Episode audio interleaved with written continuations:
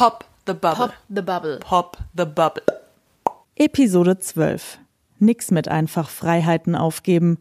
Warum sich jemand mit Social Distancing in Corona-Zeiten schwer tut. Jo, du bist mir jetzt zugeschaltet von zu Hause, weil natürlich auch uns das Coronavirus und das Social Distancing betrifft. Ja, ganz ungewohnt, voll irgendwie, dass wir, dass wir uns jetzt nicht sehen bei der Aufnahme. Aber ja, Corona macht's nötig, würde ich sagen. Ja, total. Also ich war jetzt auch wirklich fast immer zu Hause, wenn ich nicht unbedingt in die Arbeit musste. Manchmal ging's nicht anders, aber ich war schon sehr viel zu Hause. Du auch, ne? Ich auch, genau, nur wenn ich musste. Und ja, zum Einkaufen, das ehrlich gesagt zelebriere ich aber auch so ein bisschen. Ich freue mich dann echt auch so ein bisschen rauszukommen. Und ja, ja, zwischendurch mal, ne, spazieren oder mal ein bisschen ähm, sich draußen bewegen, das, das mache ich schon auch, klar. Aber immer nur im Kreis der Familie und ja, jetzt eigentlich seit einer Woche auch privat, jetzt habe ich auch niemanden mehr gesehen. Nee, wir sehen uns auch nicht. Echt. Nee. Total krass, weil wir sehen uns ja sonst schon sehr oft. Ja. Aber wir haben es auch einfach so akzeptiert, ne? Dieses Social Distancing leuchtet ein, die Mathematik leuchtet ein und wir finden das total sinnvoll. Und ich hatte jetzt auch persönlich nicht so den Zeitpunkt, an dem ich wirklich das groß angezweifelt habe, dass das Sinn ergibt. Ich selber habe so richtig gemerkt, wenn jemand auf mich zukommt und jetzt das Ganze so hinterfragt, dass ich wirklich so einen seltenen Moment hatte, in dem ich richtig dicht gemacht habe.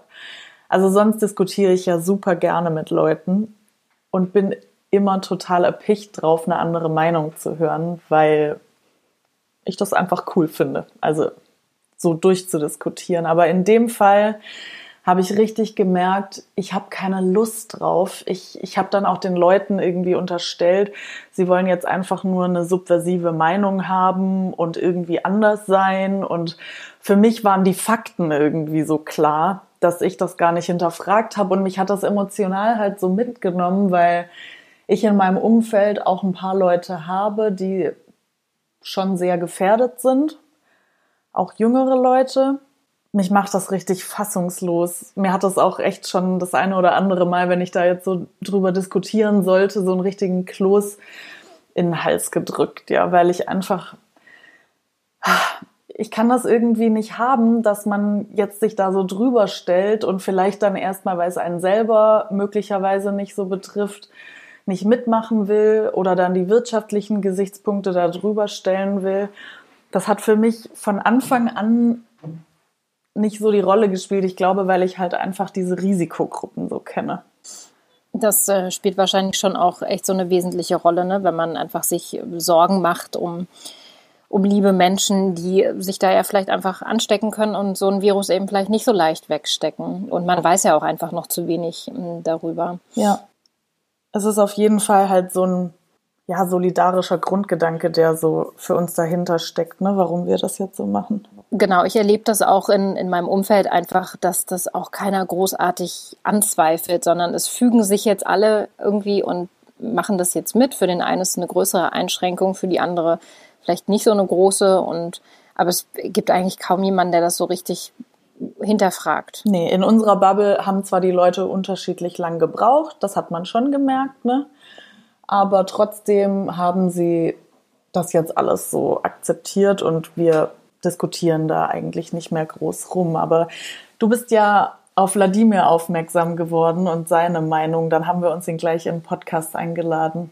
Genau, das ist ein Kollege von uns, ähm, der ist in Berlin und der hat letzte Woche, also ja Mitte März, einen Kommentar geschrieben, der ist überschrieben mit ähm, dem Titel Das widerstandslose Aufgeben der Freiheit ist gefährlich und er argumentiert da eben darin, dass er schon überrascht ist, dass wir so ohne weiteres ja einfach das alles so hinnehmen und ähm, fühlt sich auch eingeschränkt und das wollten wir eigentlich jetzt mit ihm nochmal besprechen. Und er hat sich auch die Zeit genommen.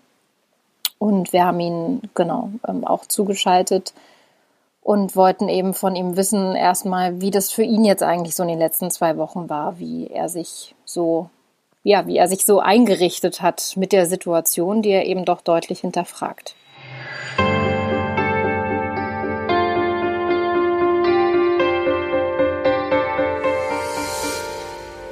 Wie, wie sahen denn so eigentlich deine letzten zwei Wochen aus? Wie gehst du mit der Situation um? Äh, ja, also ich sag mal so, äh, nicht einfach. Also für wie wahrscheinlich für die allermeisten Menschen. Also, weil ich persönlich bin jemand, der sehr stark Austausch braucht, auch mit Kolleginnen und Kollegen, tatsächlich auch vor Ort. Ähm, also ich mag das einfach, diese Gespräche auf dem Gang und äh, in der Kantine und all diese spontanen Dinge, ja, wo man Menschen trifft, sich austauscht.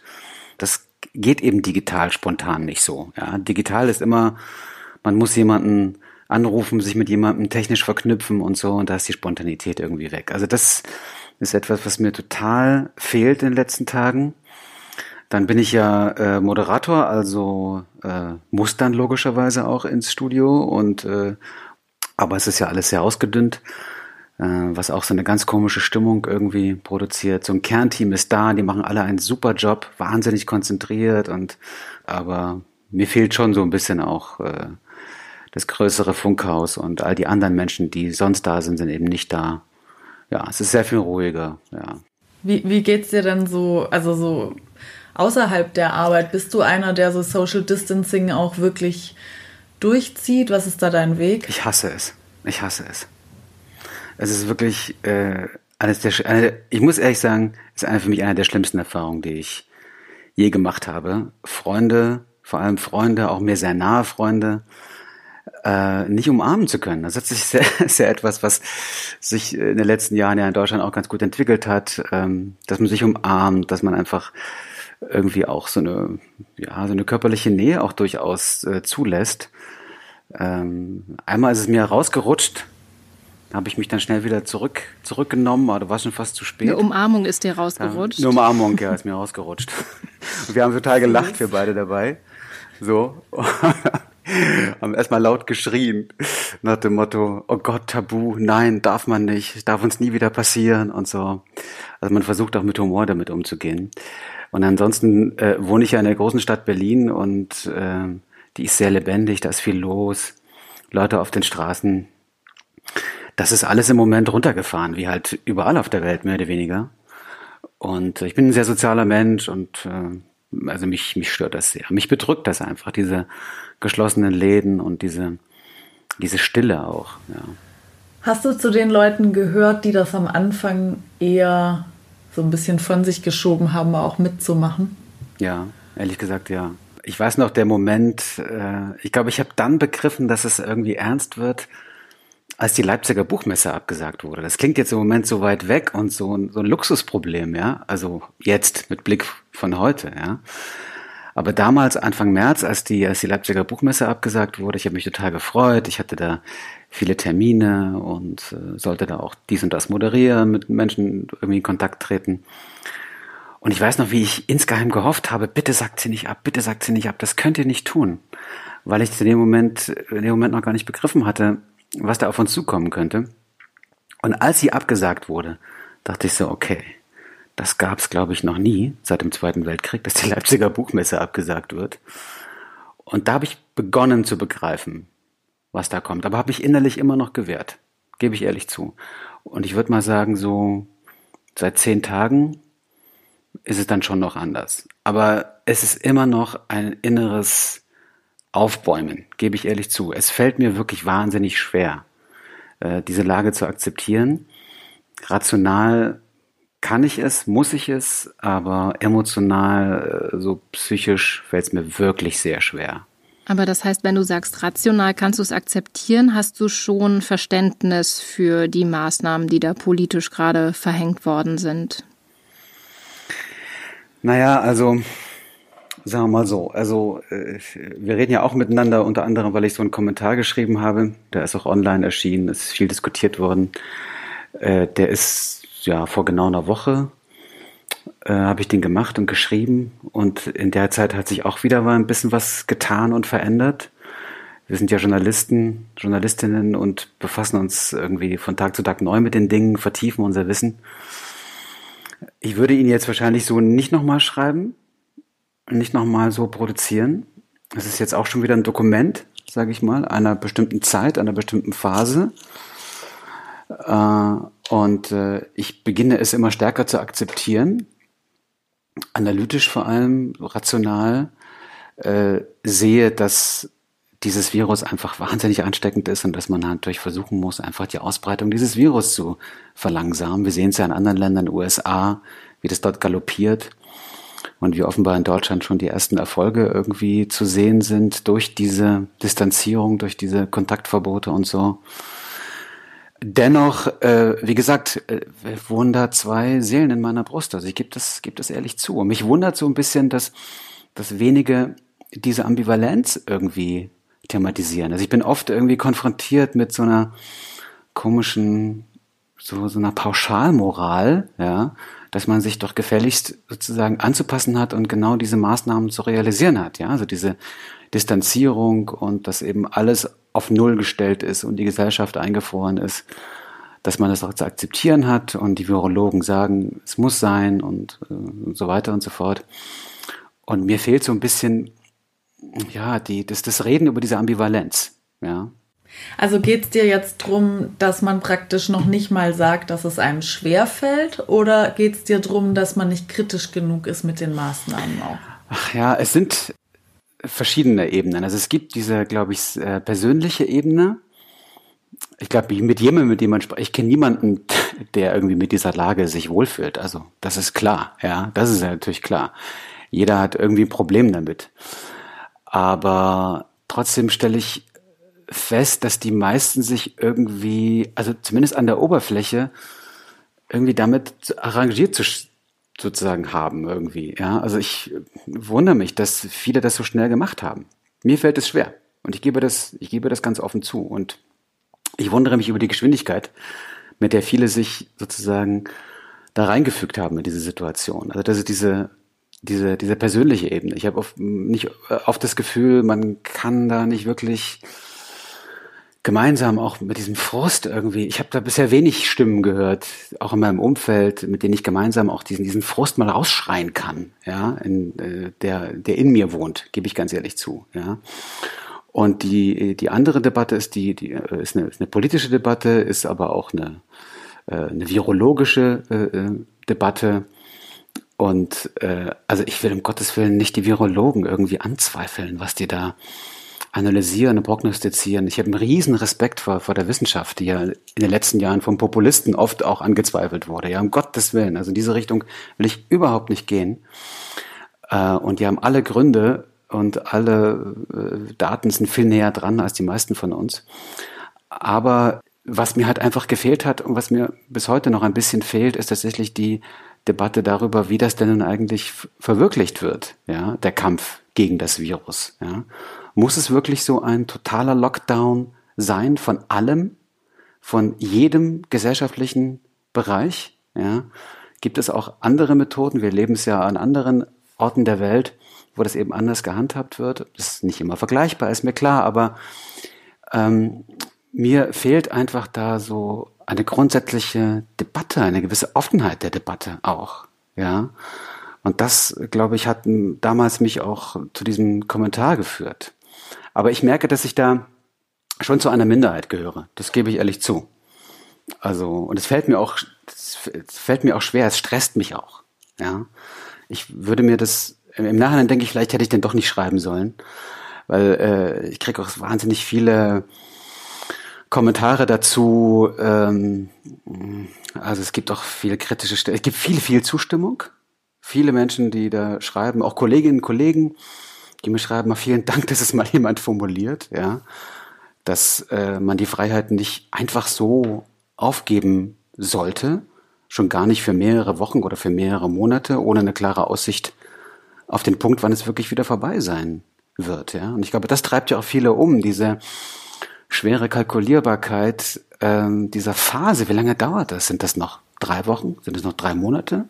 Ist es bis Ende des Jahres? Wer weiß das schon? Mm, du hast ja da im, in, dem, in dem Kommentar ähm, so ein, du bist ja vor allem auf, auf die Grundrechte eingegangen ne? und hast auch Dinge irgendwie aufgezählt, die du lebenswert findest. Also du hast es jetzt ja auch schon gesagt, Freunde treffen, Kultur spielt eine Rolle. Äh, sich in dem Beruf äh, verwirklichen, hast du auch geschrieben. Da habe ich ähm, gedacht, na, das sind ja alles so Privilegien, die kann man doch eigentlich nicht über Gesundheit und Leben der Menschen stellen. Und ähm, dann ist es doch aber eigentlich doch richtig, jetzt die Grundrechte, die werden ja nicht ausgesetzt, sondern sie werden eingeschränkt, um Gesundheit und Leben von Menschen zu schützen in dieser Zeit. Und für einen gewissen Zeitraum. Du hast gerade gesagt, ja, ne, es kann ein sehr langer Zeitraum sein, das wissen wir nicht. Aber jetzt erstmal reden wir ja über eine absehbare Zeit, vielleicht bis Ostern und dann wird nochmal neu verhandelt. Also ich habe schon das Gefühl, dass wir da ja auch im Dialog bleiben. Oder hast du eher die Befürchtung, dass das irgendwie für einen langen Zeitraum geht, oder? Also ich weiß nicht, wenn, wenn ihr das Gefühl habt, dass es einen Dialog gibt, ich äh, sehe den bisher noch nicht so richtig. Also, ähm, also sagen wir mal so, es gibt auch viele positive Entwicklungen. Also ich bin zum Beispiel, muss ich sagen, ich bin sehr stolz auf diese letzte Bundestagssitzung. Ja, also wie der Bundestag wirklich, also die, die, äh, die Mitglieder des Bundestages dort also versucht haben, unter schwierigsten Umständen da dieses, diese Sitzung dazu äh, zustande zu bringen, ja, also da über großem Abstand und dann auf der Besuchertribüne und so weiter, der wirklich da echt einen super Job gemacht haben. Da war ich wieder so ein bisschen bisschen versöhnt, ja, äh, dass die Legislative da wieder auch gezeigt hat, was sie kann, ja. Als ich diesen Kommentar geschrieben habe, habe ich das Gefühl gehabt, das ist also die Stunde der Exekutive, also und äh, äh also weder Legislative noch Judikative spielen im Moment irgendeine Rolle. Alle sind außer Kraft gesetzt. Ich, ich spitze jetzt zu, ja, aber das war mein Gefühl, ja. Äh, und äh, jetzt ist der Bundestag aber wieder da, der Bundesrat ist wieder da. Ich hoffe, dass äh, die Judikative auch wieder sozusagen deutlich zu spüren ist äh, und so weiter. Es gab aber wirklich eine Phase von ein paar Tagen und in denen ist eben auch dieser Kommentar entstanden, wo ich wirklich das Gefühl hatte, Entschuldigung, Leute, äh, wo ist eigentlich hier unsere freiheitlich, unsere freiheitliche Rechtsordnung, unsere Grundordnung? Was ist mit den Grundrechten? Was ist mit dem Grundgesetz? Wo sind die Klagen? Wo ist der Streit? Wo ist die Frage, äh, gehen wir zu weit? Äh, ist das die, ist, sind das die richtigen Mittel, äh, sind das die richtigen Mittel, die wir anwenden? Und ich hatte das Gefühl, dass alle sozusagen, oder dass die meisten Menschen in so eine Art Koma irgendwie gefallen sind. Ja.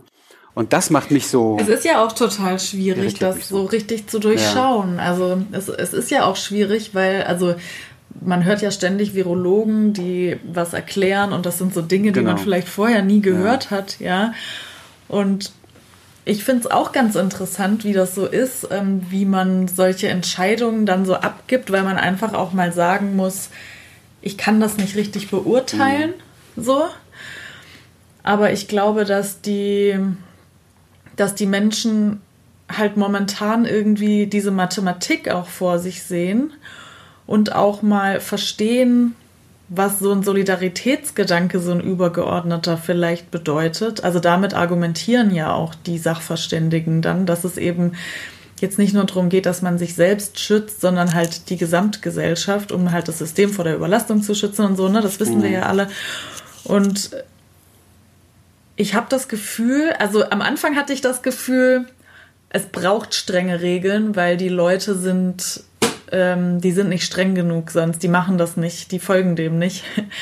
Und, und jetzt mittlerweile habe ich aber das Gefühl, den Leuten ist oft genug gesagt worden, was flatten the curve heißt und jetzt verstehen sie das auch.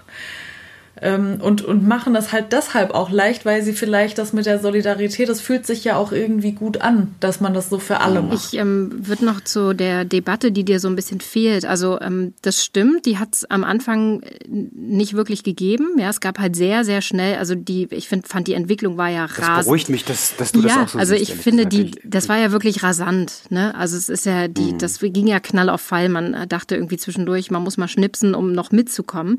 Das finde ich ja. auch. Ich finde, jetzt nimmt sie so ein bisschen an Fahrt auf. Ich frage mich rückblickend nur, hätten wir Zeit gehabt für so eine gesellschaftliche Debatte, um zu fragen, wie viel ähm, Freiheit müssen wir abgeben, für welchen Zeitraum, wie lange müssen wir uns beschränken, um Gesundheit und Leben äh, zu schützen, weil dieses Virus sich mhm. einfach, das sehen wir ja gerade in New York, sich wahnsinnig schnell ausbreitet, wenn man es nicht frühzeitig erkennt. Mhm. Das ist eine gute Frage. Das, das weiß ich nicht. Also ich ähm, würde jetzt mal, ich habe in, in, einem Schlenker in meinem Kommentar auch gesagt, äh, und dabei würde ich ehrlich gesagt auch bleiben bei aller Debatte, dass die Politik in Deutschland schon relativ spät reagiert hat. Ich bin kein Experte für Gesundheitspolitik, wirklich überhaupt nicht. Ja, äh, gibt sicherlich viele Details, über die man über reden kann. Und die Frage, äh, inwieweit man sich auf sowas überhaupt vorbereiten kann, auf ein Virus, das vor vier Monaten noch niemand kannte. Ja. Ähm, aber es gab ja nun mal Vorgänge vorher schon. Äh, wir haben die Szenerien in China gesehen, wir haben zwei Wochen vorher die Szenerie in Italien gesehen, äh, in Spanien, an anderen Orten. Das war ja abzusehen, was da eventuell auf uns zukommen könnte.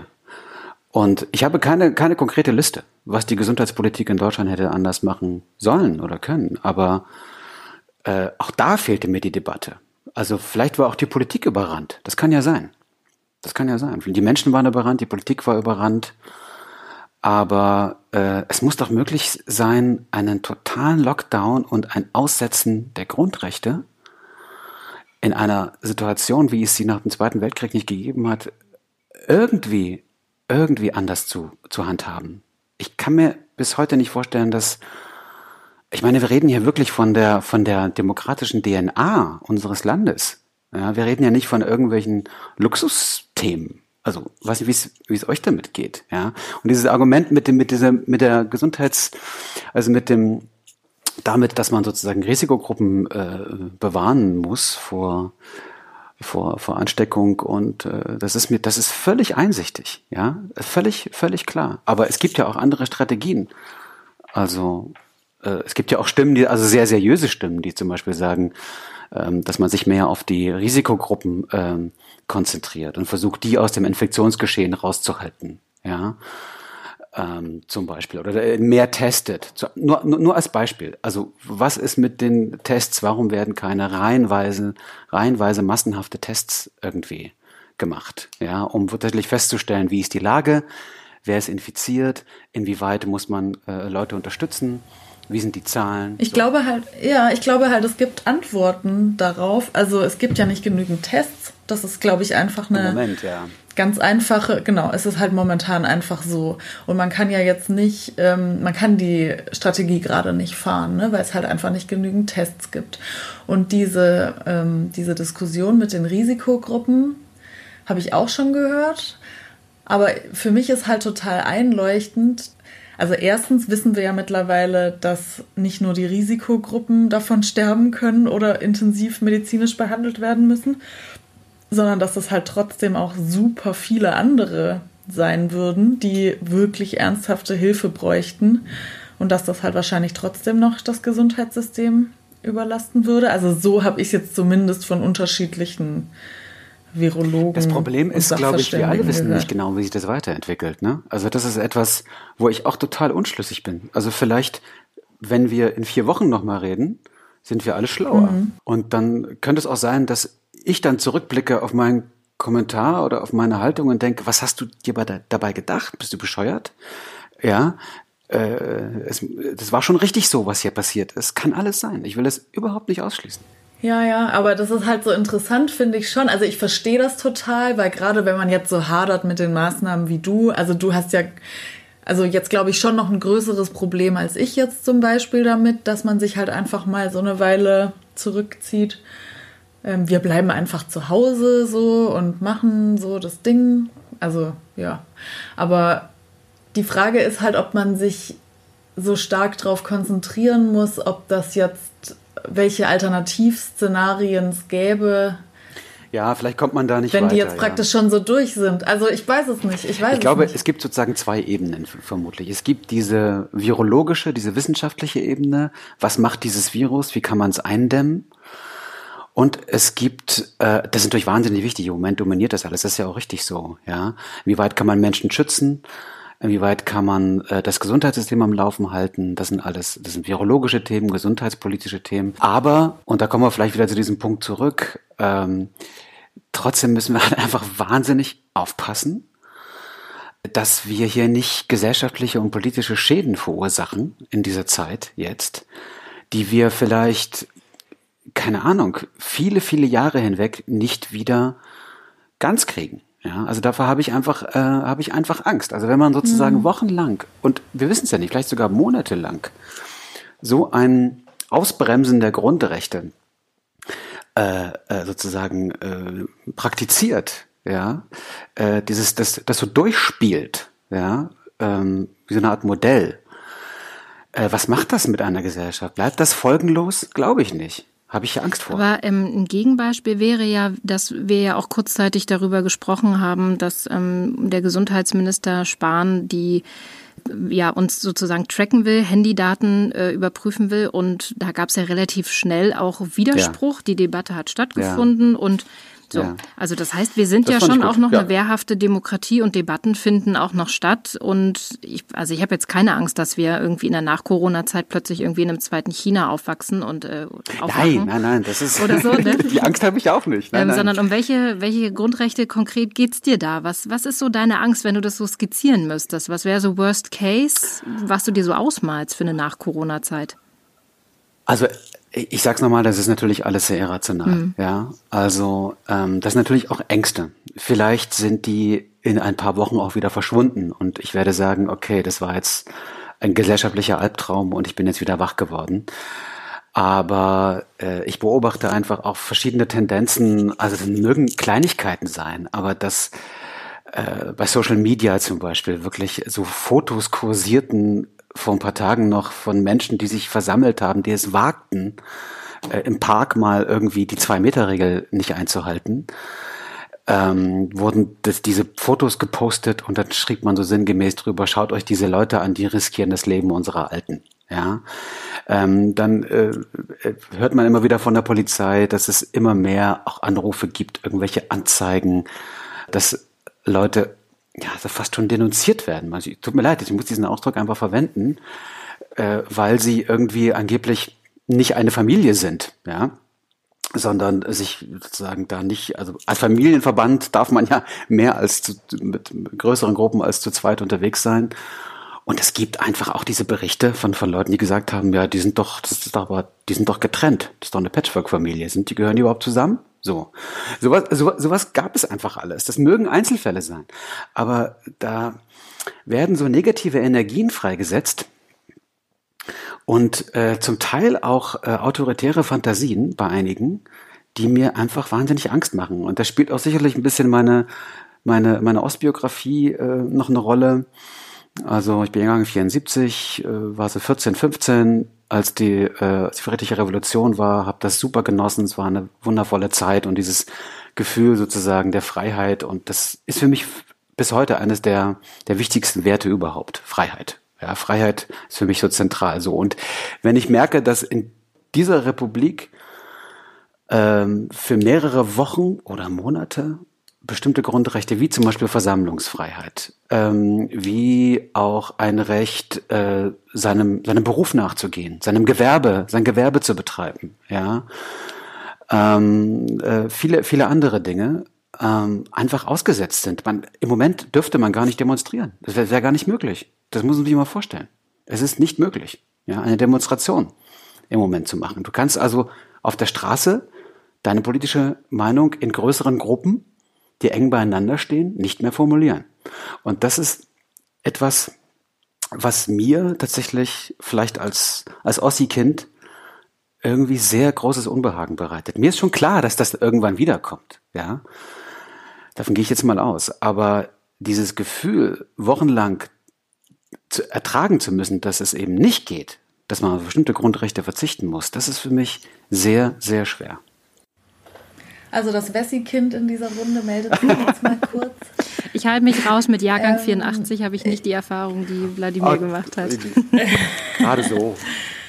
Gut, also ich kann mich nicht an den Mauerfall erinnern, aber ich ähm, würde trotzdem sagen, also ich, ich gehe da total mit bei dem, was du sagst. Und das ist auch was, das würde ich schon unterschreiben. Mir macht es jetzt weniger Sorge, dass wir mal für vier Wochen gerade nicht demonstrieren können, weil vielleicht die Lage im Land jetzt momentan nicht so ist, dass, dass praktisch eine friedrich, friedliche Revolution oder sowas stattfinden müsste. Also insofern, ich persönlich kann auch mal vier Wochen ohne, aber ich weiß natürlich, was du meinst. Mir ist es auch wichtig, dass es das Recht gibt. Was ich auf jeden Fall auch so gesehen habe, war die Sache mit dem Denunziantentum. Da habe ich mir wirklich auch teilweise gedacht, wow, da wird aber auch so viel Schwarz-Weiß aufgemacht, so von wegen, die Jungen machen die Corona-Partys und die Alten ähm, müssen es dann nachher genau, ausbaden genau, und so. Also erstens, ja, also das Denunziantentum hat mich auch schockiert, wirklich. Ähm, und auch die bösen Blicke von Leuten, die einfach drei Tage gedanklich vor anderen waren. Das hat man ja, ja auch oft ja. bemerkt, dass manche Leute einfach auch so eine Zeit brauchen, bis sie das akzeptieren.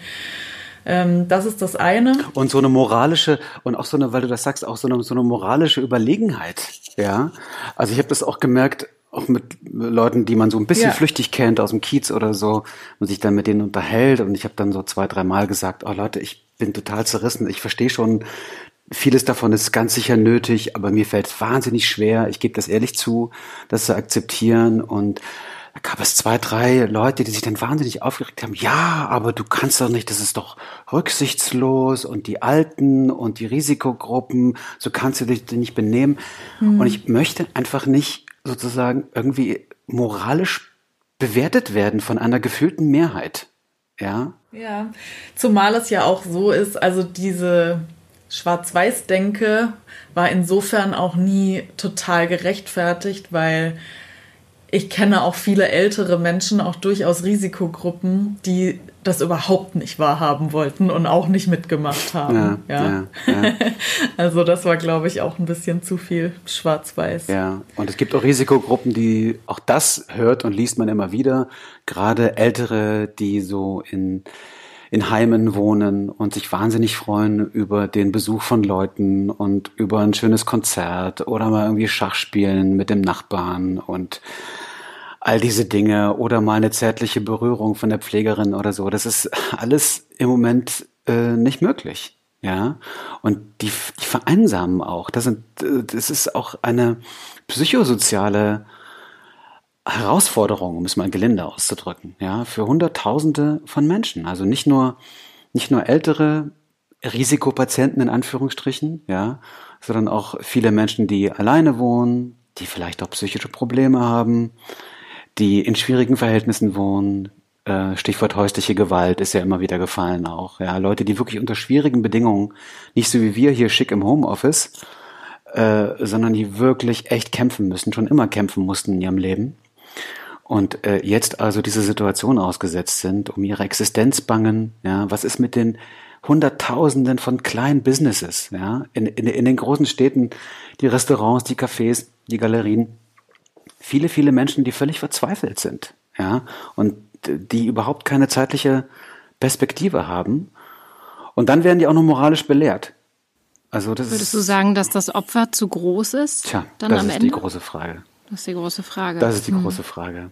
Ich weiß es nicht. Also wir, wir machen jetzt hier diesen Podcast. Äh, dann hört man sich den vielleicht im Sommer nochmal an und denkt so, Gott, was habe ich da erzählt? Wie konnte ich nur? Ich habe das völlig verkannt, ja. Äh, ich weiß es nicht. Also, ob das noch gilt, was ich jetzt sage, ob das in vier Wochen noch gilt. Also, ich finde das Opfer sehr, sehr hoch. Ich finde das Opfer sehr, sehr hoch. Und äh, ich hatte bisher jetzt noch nicht so richtig das Gefühl, dass das genug debattiert worden ist. Ich verstehe auch, also es gab auch Kritik zum Beispiel in meinem Kommentar, auch von einigen Kolleginnen und Kollegen, die gesagt haben, ja, verstehen wir ja alles und, und so und ist klar und äh, so, aber äh, du musst das komplexer irgendwie sehen. Ja, es gibt viele verschiedene Ebenen und das muss man alles bedenken. Ja, ist auch richtig, natürlich, ja, klar. Äh, kann man, kann man alles sehen. Aber ich finde, es gehört auch so eine gesellschaftliche Grundstimmung dazu. Ja, die ist nicht immer rational und komplex zu erfassen. Ich finde, das darf man nicht unter, unterbewerten. So ein, klingt jetzt vielleicht ein bisschen, bisschen pathetisch, aber so ein Freiheitsgefühl, ja, ähm, das kann man nicht einfach abschalten. Da kann man nicht einfach auf den Knopf drücken und sagen, nur jetzt komm, jetzt reiß dich mal zusammen. Ja, jetzt wartest du mal ab. Und äh, äh, in, zwei Monaten sprechen wir uns wieder. Nee. Also ich kann nicht auf den Knopf drücken und sagen, okay, Grundrechte pausiert, Freiheit pausiert, äh, ich füge mich jetzt. Also wenn andere das können, Respekt. Mir fällt es schwer. Was ist denn deine Lehre so aus den ersten Tagen? Oder hast du schon irgendwelche Erkenntnisse über dich und über unsere Gesellschaft? Das ist gut. Große Frage. Vielleicht gibt es ja auch nur eine ganz Frage. kleine Antwort. Manchmal hat man ja auch nur so Bits und Pieces, die man dazu lernt. Das ist eine gute Frage. Ich weiß es nicht. Ähm, also, es geht euch vermutlich ähnlich so auf der persönlichen Ebene. Lerne ich bestimmte Leute nochmal neu kennen, wie sie so ticken, wie sie unter so einer Stresssituation agieren, wie weit sie sich auch äh, um andere kümmern, also wie solidarisch sie sind auch, was sie tun.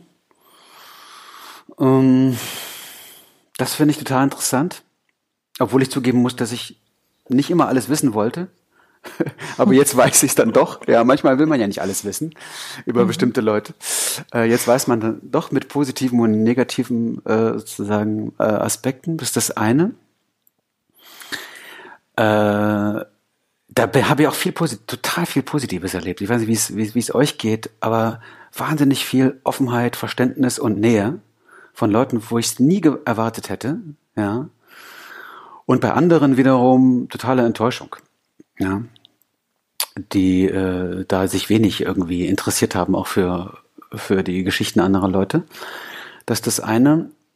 Mm, das andere, was ich, was ich mitnehme, und das ist dann doch eher, eher, eher das Negative, ist, dass, äh, ähm, wie gesagt, viele Leute, ich habe das eben vermisst, wie gesagt, dieses, dieser Frust, der muss doch da sein bei vielen, ja, dieses, dieses Fügen irgendwie, dieses Fügen in die Verhältnisse, ja, das hat mich überrascht, dass das so schnell ging. Und das hat mir, das war vielleicht auch eines dieser irrationalen Dinge, dieser Angst, die mich umgetrieben hat. Mir geht's jetzt schon wieder ein bisschen besser, aber vor einer Woche war das einfach so. Ja, das hat, ihr könnt doch nicht alle einfach diskussionslos drei, vier Virologen, ich spitze es mal zu, ja, ich spitze mal zu, drei, vier Virologen einfach folgen, die sagen das, wir machen das, fertig, so, ja. Da war ich überrascht, weil wir so ein vielfältiges Land sind, so mh, mm, auch eigentlich sehr debattierfreudig, ja. Es war plötzlich alles weg. Das war so eine Erkenntnis, die, die nicht so schön war für mich.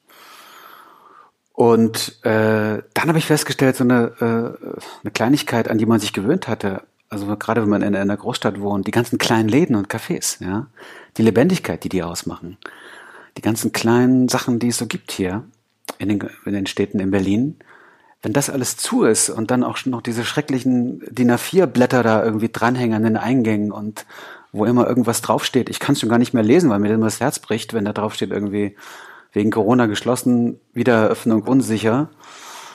Das hat mich, dieser Anblick einfach, hat mich wahnsinnig deprimiert. Da habe ich festgestellt, wie wichtig das ist, diese ganzen kleinen Läden in diesem Land. Ja, eben nicht die großen Ketten, sondern kleine Läden, kleine Cafés, diese ganzen Existenzen von Hunderttausenden von Menschen dass die eben nicht selbstverständlich sind, dass die von heute auf morgen einfach geschlossen sein können. Ja. Also ich freue mich auf den Tag, weiß nicht, wie es euch geht. Habt ihr schon Pläne für Party? Äh, den Tag der Party, die After-Corona-Party? Ich weiß es nicht. Also ich weiß nicht, was da los sein wird auf Deutschlands Straßen. Ich hoffe, ich, ja, ich hoffe, dass dann echt die ganz große Party steigt. Also das hält mich noch so ein bisschen zusammen, ja. Ich habe noch eine Frage zu ähm, deiner Blase sozusagen, also zu ja. deinem Umfeld. Gibt stimmt, es so heißt ja euer Podcast auch, stimmt. Gibt es denn ähm, bei dir im, im engeren Umfeld Menschen, die gefährdet sind, also die Vorerkrankungen haben oder die ein bisschen älter sind? Oder spielt das bei dir so im ganz nahen persönlichen Umfeld gar keine Rolle?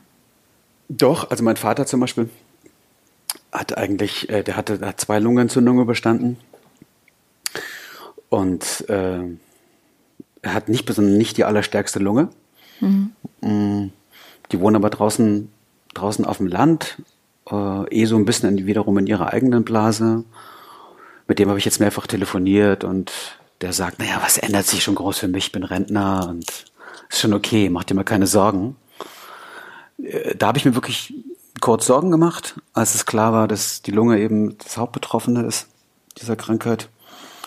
Ansonsten, ähm, Lass mich nachdenken. Du meinst jetzt so in Richtung Risikopatienten, ja, mit Leuten mit einer Vorerkrankung, die jetzt. Genau, äh, genau, weil ich irgendwie immer denke, wenn man ähm, sozusagen direkt damit konfrontiert ist, dann fällt es ja. einem vielleicht noch leichter, diese ganzen Beschränkungen jetzt ähm, zu ja. akzeptieren.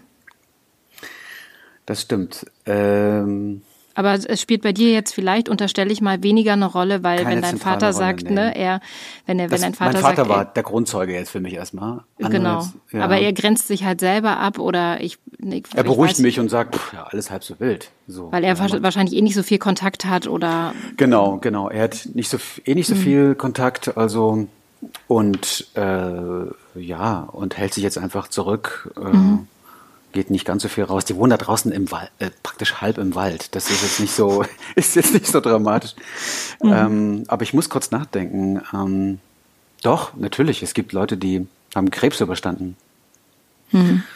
Äh, ich weiß nicht, wie das ist, wenn man einen Krebs überstanden hat, ob man da noch Risikopatient ist. Ich, ich weiß es gar nicht so genau. Also die gerade in einer Therapie sind, sind es auf jeden Fall. Die einen überstanden haben, weiß ich gar nicht habe ich bisher noch nicht viel gefunden dazu zu der Frage. Habe ich natürlich auch ein bisschen recherchiert, gab es keine klaren Antworten dazu, aber äh, mit zwei, drei Leuten, die habe ich auch konkret angerufen, von denen ich wusste, dass sie den Krebs überstanden haben. Die haben mich alle beruhigt. Das war mir auch nochmal wichtig, das zu, diese Telefonate zu führen. Ehrlich gesagt, nein. Du willst darauf hinaus, ähm, dass ich auch in einer Blase lebe.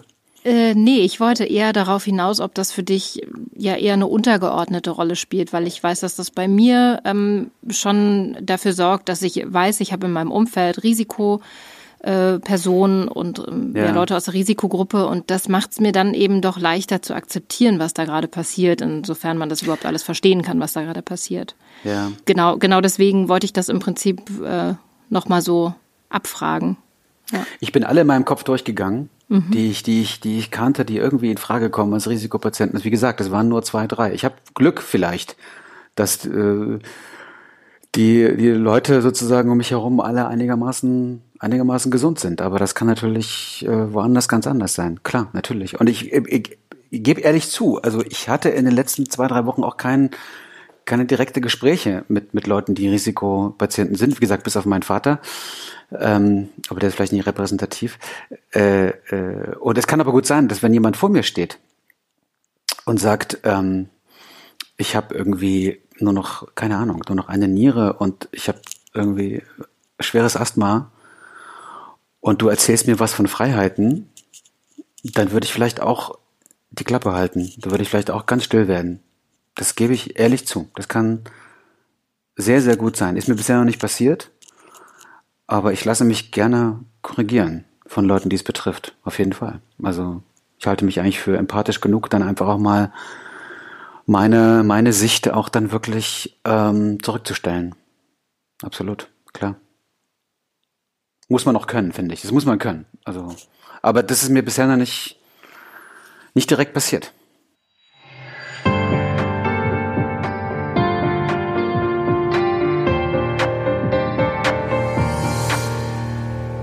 Ja, ich fand das total gut, dass du das zum Schluss noch gefragt hast, weil ich war total gespannt darauf, wie stark seine Meinung davon beeinflusst ist, ob er Menschen aus der Risikogruppe um sich herum hat. Und ja, ich glaube, wir unterscheiden uns da vielleicht ein bisschen. Ja, auch wenn er ja gesagt hat, er hat ja da auch ähm, seinen Vater, den er da als gefährdet ansieht, aber er sieht da wahrscheinlich nicht so die Gefahr, weil er auch sagte, der lebt ja da so auf dem Land und isoliert. Was ich aber einfach an dem ganzen Gespräch durchweg einfach richtig klasse fand, was mir total gut gefallen hat, ist, dass er gesagt hat, das ist jetzt im Moment mein Gefühl. Er kann das auch nicht immer alles ähm, so bis ins Ende wahrscheinlich ja ausdiskutieren oder immer so alles wirklich mit, mit, mit Fakten begründen oder er sagt einfach, es ist ein Gefühl und das ähm, kann sich vielleicht in ein, zwei Wochen schon wieder verändern. Und dann hat er ja auch gesagt, dass er ne, so einen Kommentar vielleicht so nicht mehr schreiben würde und im Nachhinein vielleicht auch sagt, oh, da war ich vielleicht auch, ja, vielleicht noch blauäugig oder so. Das fand ich von der, von der ganzen Grundstimmung ähm, ganz, ganz angenehm. Das hat mir richtig gut gefallen. Ja, ich kann aber auch, er hat das ja, er hat das ja gut erklärt, wie seine Grundstimmung ist. Und er fällt ja jetzt auch wirklich nicht auf irgendwelche Verschwörungstheorien rein oder sowas, was man ja oft auch Leuten unterstellt, die da jetzt einfach ein bisschen kritischer nachfragen. So wie er das erklärt hat, ist mir auch klar geworden, warum er so überrascht war, dass sich alle so fügen. Mhm. Weil er das nicht gewohnt ist, dass gerade die Deutschen, die ja vielleicht auch eher so als Skeptikerinnen und Skeptiker gelten oder Dinge dann immer noch dreimal hinterfragen, dass die das dann einfach so mitgemacht hat. Und das hat ihm irgendwie Angst gemacht. Das fand ich, ist auch interessant, dass wir das gar nicht so unbedingt so gesehen haben, ne? Weil sonst sind wir ja auch kritische Köpfe. Total, aber mir ist so im Nachhinein auch nochmal eine Sache so durch den Kopf gegangen. Ich habe äh, an dem Tag, an dem die Schulschließungen und Kitaschließungen ähm, ja verkündet wurden, das war ein Freitag, an dem Tag war ich noch in Hamburg, da habe ich mich quasi noch aus Köln wegbewegt und ich weiß, dass ich an dem Morgen auch irgendwie sowas wie, ich habe hab so ein bisschen so Panik empfunden. Und ich weiß, dass mich auch ein paar Tage lang, also ein paar Tage davor, war Österreich das erste Land, das irgendwie sagte, wir führen wieder Grenzkontrollen zu Italien ein. Mich hat das schon echt bewegt. Also es war eine sehr dynamische Nachrichtenzeit. Es ist ja auch immer noch. Mm, und mich hat auch gewundert, dass das mit Österreich da so ein bisschen, ja, so fast eher so ein Randaspekt dann irgendwie wurde, weil ich dann echt dachte, Wahnsinn, jetzt macht ein Land seine Grenzen dicht. Und ich habe irgendwie dann an diesem Freitag dann, als es mit den Kitaschließungen kam, da habe ich plötzlich morgens irgendwie so eine, so eine Panik gekriegt und dachte, jetzt wird irgendwie alles so eingeschränkt und die Grenzen werden alle dicht gemacht und wer weiß, was irgendwie an den Aktienmärkten, an den Finanzmärkten, was los ist, was passiert mit den Banken. Also ich weiß auch, dass ich da auch irgendwie zum Teil mit, mit ja, Freunden auch Kontakt hatte und geschrieben habe und dann meinten irgendwie alle so, ja, komm jetzt, ne, bleib mal irgendwie ganz ruhig und das habe ich schon wieder so ausgeblendet, das habe ich schon wieder so weggeschoben, aber mh, mm, so eine emotionale Reaktion hatte ich auch schon in dieser ganzen Zeit. Ja, ich erinnere mich auch noch dran. Wir haben ne? ja damals auch drüber gesprochen, ja. Und genau. also gegen Gefühl kann man ja jetzt auch erstmal nichts machen. Das muss ja auch gar nicht immer alles rational sein, aber es stimmt ja auch. Es sind total viele Dinge passiert und dass die einem dann erstmal Angst machen, ist total verständlich. Ich finde auch wirklich, wenn wir was gelernt haben, ist, dass Menschen einfach unterschiedlich lange brauchen, um mit so einer Situation zurechtzukommen. Und es hat nichts damit zu tun, wie reflektiert sie sind. Nee, gar nicht. Also das ist wirklich was, ähm, das kann man mitnehmen und deswegen kann man auch jetzt nicht sagen, dass, dass man irgendwie sauer ist auf Leute, die jetzt vielleicht gerade noch da mehr emotional getrieben sind als andere oder so, weil ja, also er hat das ja auch, finde ich, am Anfang sehr schön beschrieben, der Wladimir, dass er eher da sensibel drauf reagiert, dass er irgendwie, dass ihm auch die körperliche Nähe vielleicht fehlt und dass er sich gerne austauscht, so im Alltag, auch im beruflichen und dass ihm das wirklich zusetzt. Und ich glaube, das ist total Typsache. Und das ist ja auch die Grundlage dafür, dass man vielleicht dann auch noch eher Möglichkeiten nachhängt, die andere, also die einen anderen Umgang vielleicht erstmal suggerieren würden mit der Krise das kommt auch, glaube ich, echt drauf an, was nimmt ähm, welchen, wie viel Anteil normalerweise in deinem Leben ein. Ne? Also er hat ja auch die Kultur genannt oder hat ja auch erzählt und beschrieben, wie schön die, also die kleinen Cafés, die kleinen Läden, wie lebenswert die auch eben so eine Stadt wie Berlin machen. Mhm. Und, und da habe ich, also ich mag das auch äh, hier in Köln. Aber es fehlt mir jetzt nicht so wahrscheinlich, weil ich es auch nicht so nutzen kann oft, weil mir die Zeit dafür fehlt. Mhm. Das sind ja so Dinge. Was fehlt dir und was davon hast du überhaupt genutzt? Wie oft bist du ins Kino gegangen, ins Theater? Äh, wie oft hattest du Möglichkeit, äh, Freunde zu treffen, Familie?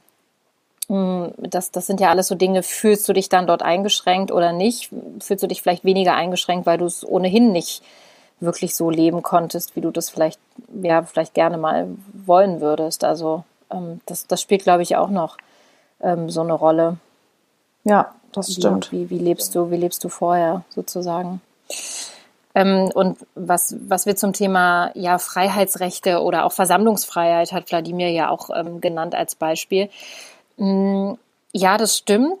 Man kann jetzt nicht einfach demonstrieren, aber ich denke halt schon, es gibt ja die, die digitalen Möglichkeiten inzwischen. Da sind wir ja in der Gesellschaft doch, ja, also wenn sowas jetzt vor 100 Jahren passiert wäre, hätten wir eine ganz andere Voraussetzung. Aber ich, ne, wir können uns alle irgendwie äußern, wenn wir Internetzugang haben. Und ich, ja, sehe da jetzt noch nicht so die Gefahr, aber ich nehme schon seinen Punkt mit, dass wir einfach doch immer wieder hinterfragen sollten, welche Maßnahme könnte wozu führen und was von dem, was wir jetzt haben, muss auf jeden Fall irgendwann wieder, ja, also welche Rechte müssen wir uns danach auf jeden Fall wieder einfordern? Also dass das jetzt eben hier nicht zum Präzedenzfall dafür wird, dass man einfach immer mal so Ausgangssperren verhängen kann, ja. wie man das so möchte. Haben wir ja nicht, ist das falsche Wort, klar, wir haben nur eine Kontaktsperre, aber dass man die Leute doch einfach klar einschränkt. Also dass wir da mh, einfach im Diskurs bleiben müssen. Ich habe das Gefühl, der wird jetzt stärker angestoßen, allerdings weniger so aus der Gesellschaft heraus als mehr ja aus der Wirtschaft, finde ich. Mhm.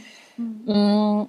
Aber dieser Diskurs, der muss kommen und den, den müssen wir, oder der, der muss einfach jetzt da sein und den, den müssen wir auch ja immer wieder am, am Laufen halten. Das ist, glaube ich, ganz wichtig. Also da hat er schon einen Punkt, finde ich. Ja, und die Grundlage dafür ist auch einfach, dass die Menschen sich alle wirklich informieren, dass sie nicht irgendwie jetzt mit so Verschwörungstheorien und so dann um sich werfen, sondern dass sie, dass sie wirklich ihre Hohlschuld auch einlösen, ja, dass sie das, dass sie das wirklich auch machen. Ich glaube, das ist gerade total wichtig, wenn man so einen Beobachtungsstatus hat. Was wird da jetzt eigentlich gerade gemacht? Wie weit können wir so mitgehen? Und gegen was lehnen wir uns dann auch wirklich auf? Ja, und gleichzeitig muss aber eben auch diese emotionale Ebene, das, was man ja gar nicht irgendwie mit Argumenten unterfüttern kann, die müssen wir auch zulassen. Weil jeder und jede im Moment, glaube ich, zum Teil wirklich in, in, in krassen Situationen sich befindet. Also man hat irgendwie eine, eine also welche, welche Anker hat man noch, ne? Was funktioniert noch? Man sieht Menschen nicht, man, man hat irgendwie Liebesentzug, man hat vielleicht gleichzeitig eine krasse Belastung, weil man im Homeoffice irgendwie die Kinder schaukeln muss und weil man dann als ja abends dann in die Nachtschicht ins Krankenhaus geht und ich glaube, die Leute sind gerade auf ja, vielfältig belastet. Ich glaube, die wenigsten machen sich gerade einen Lenz, wobei weiß ich nicht. Also die langen Schlangen an den Baumärkten zeigen ja auch, dass es anscheinend einige Berufsgruppen gibt, die jetzt gerade einfach mal ein bisschen ja, entschleunigen können. Es gibt so beides wahrscheinlich. Aber dass man auf jeden Fall in dieser ganzen Diskussion nicht vergisst, dass doch alle gerade emotional vielleicht doch oder viele so ein Päckchen vielleicht auch mit sich zu tragen haben und dass Ängste einfach total zulässig sind und dass man die auch artikulieren dürfen muss. Ja, also Verständnis. Ja, Verständnis. Ja. Man weiß nie, was die Person, die da jetzt gerade draußen Sport macht, mit jemand anderem und vielleicht unter einem Meter Abstand hält oder so. Man weiß doch nie, was die Person gerade alles schon so hinter sich hat und durchmacht. Ja, wie geht's euch denn mit diesem Social Distancing? Welche Gedanken habt ihr dazu? Seid ihr in irgendwelche Diskussionen schon verwickelt worden, die euch aufgeregt haben? Könnt, Dann schreibt genau, uns schreibt uns, meldet euch zurück und wir können ja auch ähm, bei Twitter unter Pop the Bubble Now und bei Instagram weiter diskutieren, wenn ihr mögt. Und ja, bleibt schön gesund, passt auf euch auf. Ja, und macht es euch trotzdem irgendwie nett. Wir kriegen das hin. Es gibt eine Nach-Corona-Zeit, wie Marina vorhin schön gesagt hat. Party. Bis bald. Tschüss. Pop the Bubble, der Podcast. Idee und Umsetzung Marina Schweizer und Sina Fröndrich. Grafik Steffi Krohmann. Musik Carsten Sommer.